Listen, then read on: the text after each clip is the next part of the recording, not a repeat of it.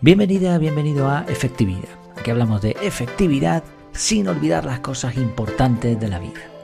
El episodio de hoy se titula ¿Es mejor que nada? ¿En serio? El, en serio, mm, con un poco de ironía, ya veremos por qué.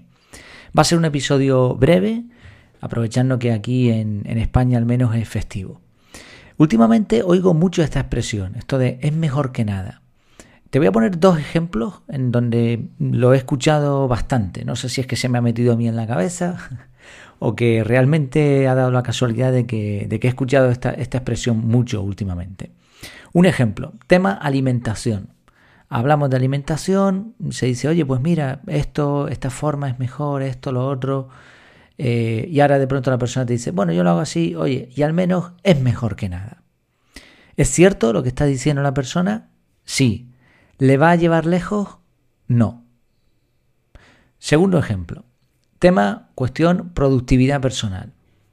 Estamos hablando, dos personas, un grupo, oye, ¿y tú cómo usas esto? Pues mira, yo uso el calendario así de esta manera, hombre, pero sabes que quizá esto lo podrías hacer. Bueno, mira, oye, al menos como lo hago es mejor que nada. ¿Es cierto? Sí.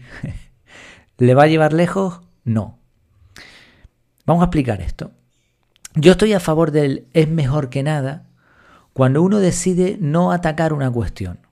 Sabe que puede mejorar en eso, en ese ámbito en particular, pero prefiere centrarse en otros campos. Entonces, mira, esto mm, ahora mismo no lo puedo tocar y, oye, como está, es mejor que nada. Pues fantástico.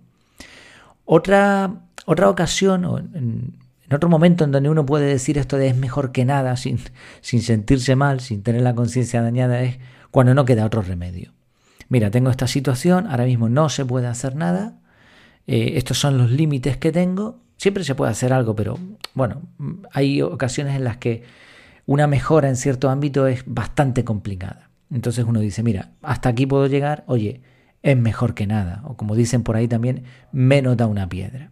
Vale, yo lo entiendo, ahí perfecto, ¿no? Y creo que, esto es comprensible, que, que, en ocasiones digamos, pues mira, mejor esto que nada y seamos positivos, claro que sí, para adelante.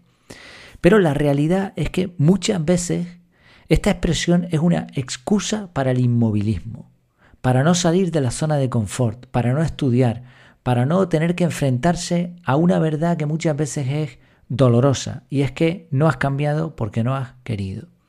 Entonces te dicen, bueno, es mejor que nada. O sea, no quieren ni siquiera saber si con eso que se les está diciendo se puede mejorar o no. Sino, oye, pues así estoy bien, no me estés tocando ahora mismo el tema que, estoy muy tranquilito, no me digas nada, que ya está, así estoy bien, mejor que nada. Bueno, pues la idea de hoy es reflexión, ¿no? Primero, no nos contentemos con es mejor que nada. A estas alturas, sobre todo cuando uno va teniendo ciertos años, no se conforma con el es mejor que nada. Hay que buscar cuál es la opción mejor. De eso trata la efectividad, conseguir resultados, eficacia, intentando gastar los menos recursos posibles, eficiencia. La mezcla entre esas dos cosas es efectividad. Entonces eso no es, es mejor que nada. Eso no es efectividad. Efectividad va a buscar la mejor opción gastando los mínimos recursos. Y eso va a ser lo mejor. Quizá no lo más eficaz, pero sí lo más eficaz mezclado con eficiente. Y eso, por supuesto, va a ser mejor que nada. Pues espero que, te haya gustado esta pequeña reflexión. Esta reflexión no, no va, nunca va hacia los demás, sino siempre uno debe pensar. A veces es uno mismo el que en una conversación piensa, bueno, pues, oye, pues mira, no lo estoy haciendo tan mal. Pero realmente estamos bien o estamos simplemente poniéndonos excusas para no avanzar. Pues nada, no nos conformemos con el es mejor que nada. Hasta la próxima, que lo pases muy bien.